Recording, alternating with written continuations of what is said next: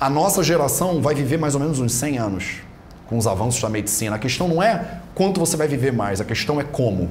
A gente é a geração mais longeva do, de todos os seres humanos. E a gente é a geração que mais vive doente. Então você agora vive 10 anos mais, mas você vive 13 anos doente, numa cama de hospital, sem conseguir se comunicar, sem lembrar das pessoas.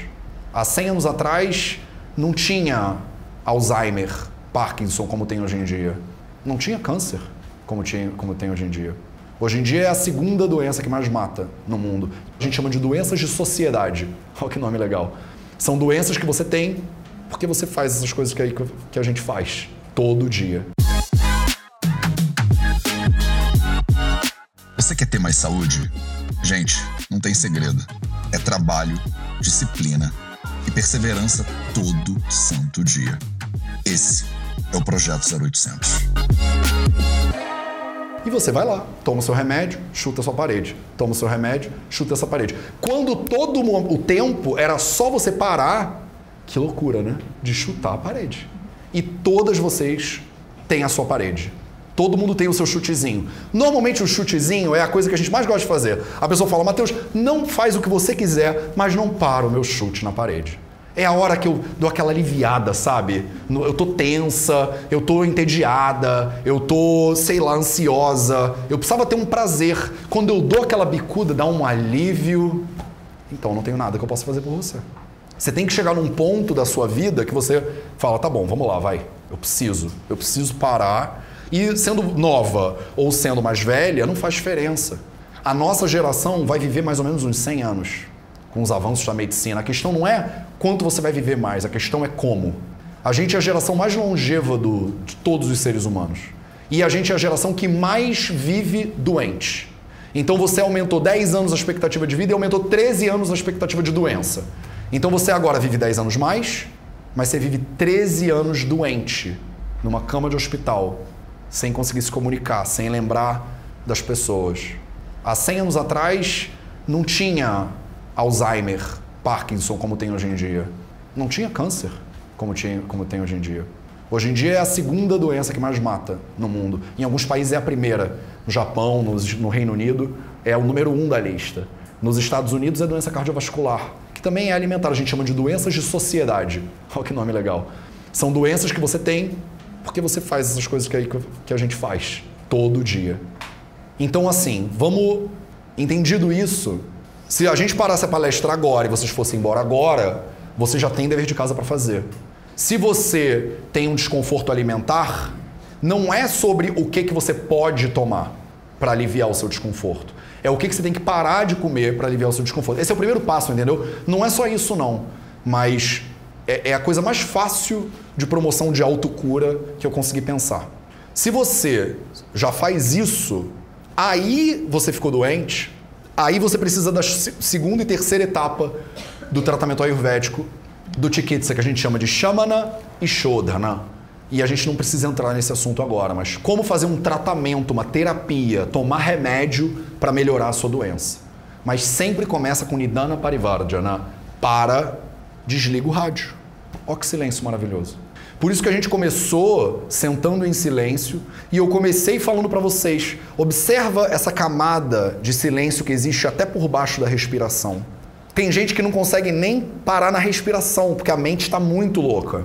E eu tenho coisa para fazer depois, eu tenho horário, eu tenho prazo, eu tenho dever, eu tenho tarefa, eu tenho trabalho, eu tenho. E você não consegue nem prestar atenção no ar que entra e no ar que sai.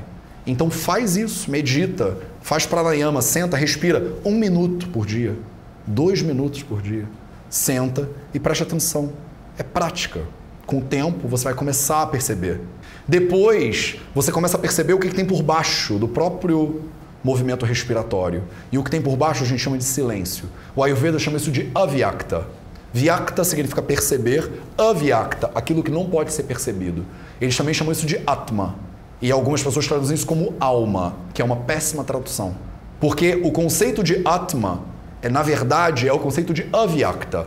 Quando a gente fala alma, a gente pensa num fantasminha, né? Alguma coisa que mora dentro de você e que sai de você e entra. Se você, eu acredito em reencarnação. Quando eu morrer, alguma coisa sai daqui e entra ali. Então tem algo que se movimenta, tem algo que é observável. Atma não é isso. Atma é aquele que não pode ser observado. Para o efeito dessa palestra, Atma é esse estado de silêncio que você consegue, algumas de vocês conseguiram ver. Por baixo da respiração tem um nada assim.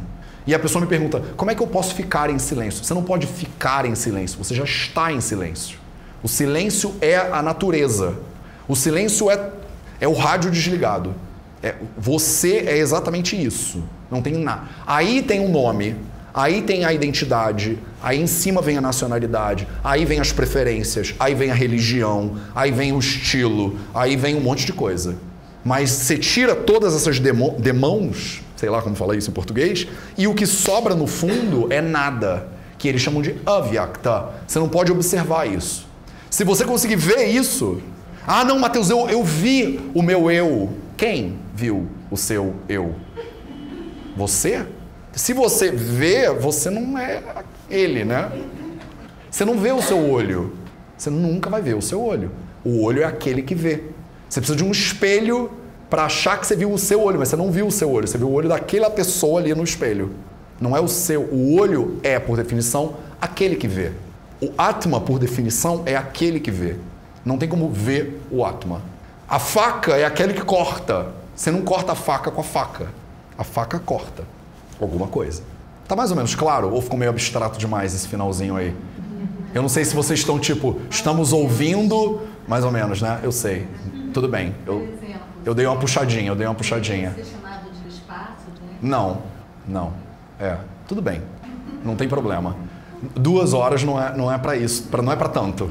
A gente está falando primeiro de autocura e não de iluminação plena né, de todos os sofrimentos. Vamos primeiro na autocura, que é exatamente isso. É o que, que eu estou fazendo que me prejudica. A maioria de vocês sabe. E normalmente 80% dos seus problemas vem de 20% das coisas que vocês fazem. Se você cortar aquele detalhe ali, normalmente a sua vida ela encaixa. Às vezes é um relacionamento ruim, que você fica anos ali, mas eu amo ele, mas eu não sei como. Eu nunca. O que, que eu vou fazer sem esse relacionamento na minha vida? E aí, quando você termina, finalmente, as pessoas te encontram na rua e. Como é que você tá? Gente, eu nunca tive melhor. Essa ideia mais ou menos de. Tem alguma coisa que você está fazendo que está tomando muito da sua energia, ou que está gerando muito dos seus problemas. Se você simplesmente conseguir falar, não, isso não. Mas sem isso eu não vou ganhar tanto dinheiro assim. Vive com menos. E mais feliz. Tipo, menos é mais. Né? Que horas são? Quantas horas tem aí que a gente está filmando?